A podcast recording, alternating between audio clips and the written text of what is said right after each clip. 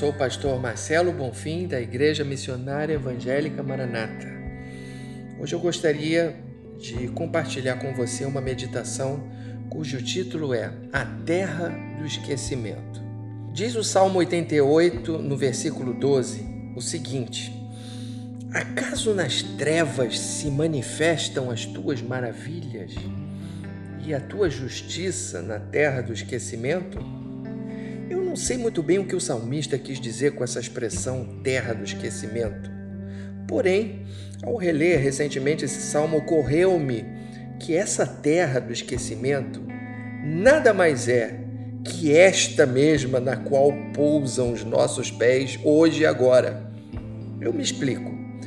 Alguns dias eu sonhei com vários colegas meus que já faleceram. Eram todos muito queridos, muitos deles excelentes músicos, cantores, regentes, que a seu tempo eletrizaram plateias com a sua arte. Eu acordei melancólico.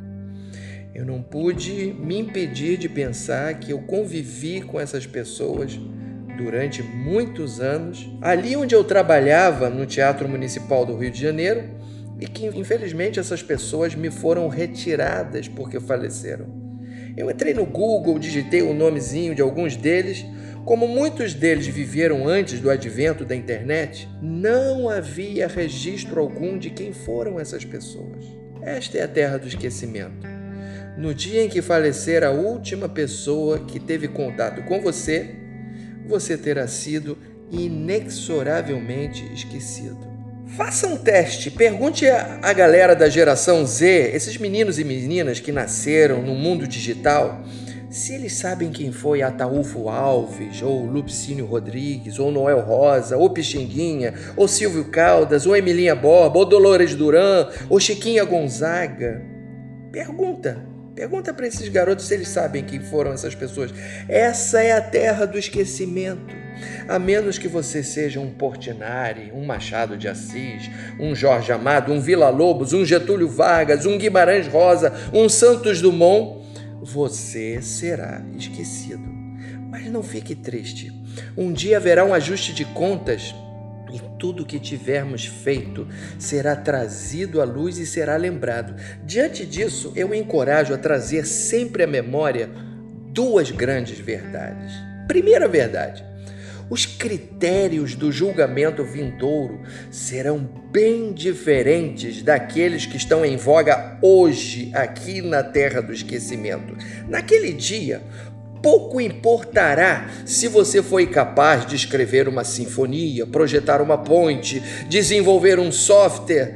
Terá mais valor se você foi gentil com as pessoas se você foi fiel à sua mulher, se você foi um bom pai, se você foi honesto, se você foi uma alma amorosa, generosa, compassiva, se você aceitou a salvação que lhe é gratuitamente oferecida em Cristo, essas coisas não dão muito ibope aqui na terra do esquecimento mas elas valerão muito lá na eternidade.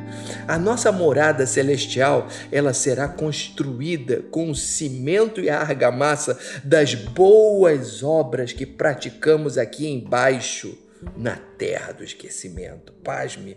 E a segunda verdade, Jesus Cristo, que conhecia como ninguém a natureza humana, sabia que, infelizmente, somos especialistas no esquecimento. E é por isso que, ao distribuir o pão e o vinho aos doze apóstolos naquela ceia de despedida, ele disse: Fazer isto em memória de mim. Por isso, todas as vezes em que nas comunidades cristãs, não importa se católicas ou protestantes, um ministro impunha o pão e o vinho, Jesus Cristo é lembrado. E é por isso que, passados dois mil anos, Jesus não foi e nem será esquecido. Lembre-se disto aqui na terra do esquecimento e lá no futuro você será lembrado. Oremos, Senhor nosso Deus nosso Pai, nós vivemos na terra do esquecimento. Um dia nós seremos esquecidos um dia também, Senhor, que nós não sabemos quando, a tua palavra diz que os livros serão abertos.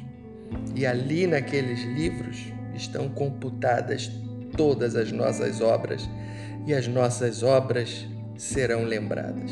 E de acordo com as nossas obras, nós seremos julgados. Somos salvos pela graça, mas seremos julgados pelas nossas obras.